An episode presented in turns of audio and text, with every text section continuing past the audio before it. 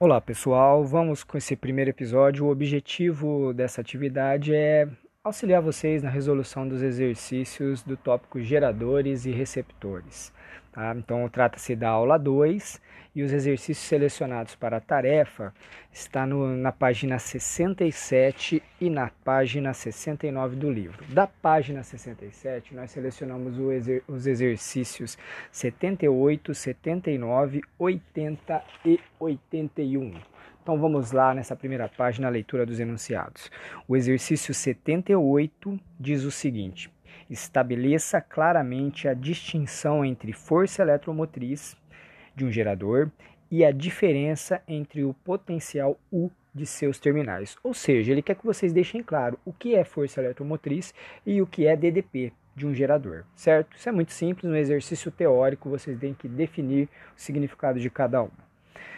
Exercício 79. O exercício 79 diz o seguinte: uma bateria de força eletromotriz 12 volts tem resistência interna de meio ohm. Aí na letra A ele pergunta o seguinte: qual será a tensão entre seus terminais quando essa bateria for percorrida por corrente elétrica de intensidade 4 amperes? Bom, ele deu a força eletromotriz, ele deu a resistência interna e ele deu a corrente na alternativa A. Você consegue determinar a tensão, qual é a DDP que você tem aí. Só substituir, um exercício muito simples de substituição na expressão do gerador elétrico.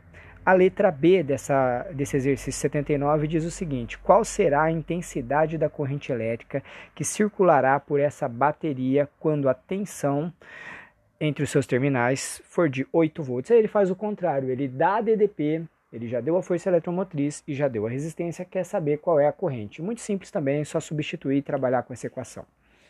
Exercício 80. Uma bateria de automóvel tem força eletromotriz de 12 volts.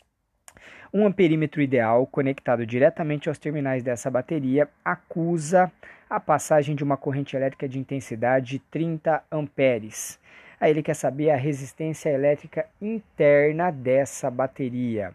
Bom, ele está falando, tem uma informação fundamental aí, viu, gente? Ele está falando que é um amperímetro ideal, ou seja, tá, é, tem um, um, significado esse amperímetro ideal que nós já vimos anteriormente nas aulas em sala tá? Tem de entender o que significa isso para você responder a letra A. É muito simples, ele está tratando de, de, uma situação é, máxima de corrente aí, a gente viu que acontece isso com o gerador.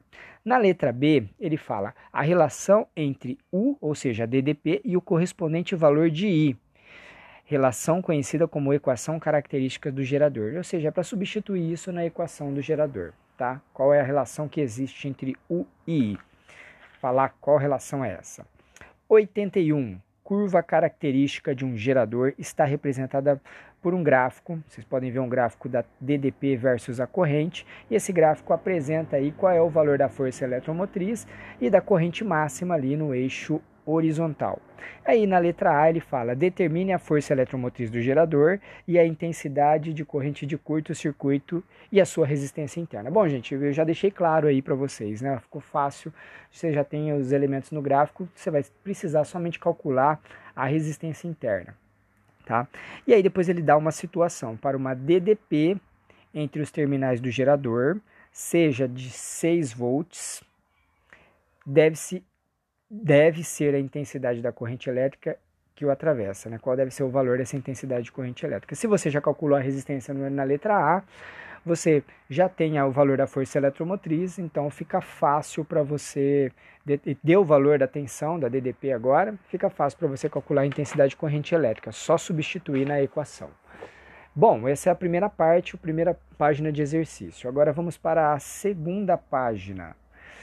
A segunda página, na página 69, ela pede para você fazer os exercícios 83, 84 e 85. Vamos lá para o exercício 83.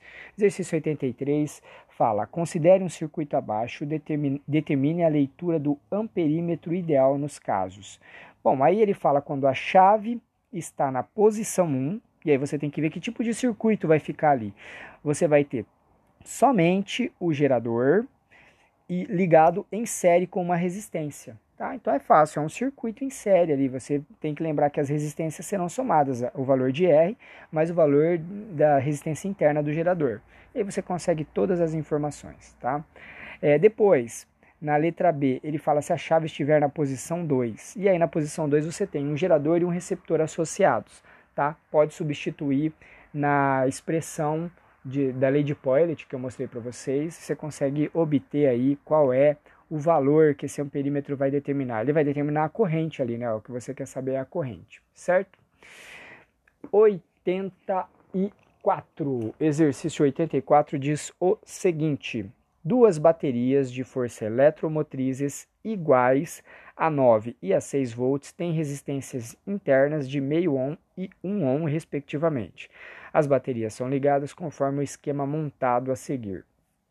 Pode-se afirmar que a corrente elétrica que atravessa o circuito tem intensidade de. Aí ele dá seis alternativas, mas a ideia que deve permanecer na resolução desse exercício é a seguinte: que tipo de é, circuito eu tenho, que tipo de associação eu tenho ali, qual é o gerador e qual é o receptor. Tem vários elementos no desenho aí que você consegue responder. Identificando isso, substitui na né, função dos geradores, na lei de Poilet, vocês conseguem determinar a característica que ele pede aqui, que no caso é a corrente. Tá? Por fim, exercício 85. O 85 diz o seguinte: no circuito esquematizado, o gerador tem força eletromotriz de 25 volts e o receptor tem força contra-eletromotriz 15 volts. As resistências internas são respectivamente de 2 ohms e de 3 ohms.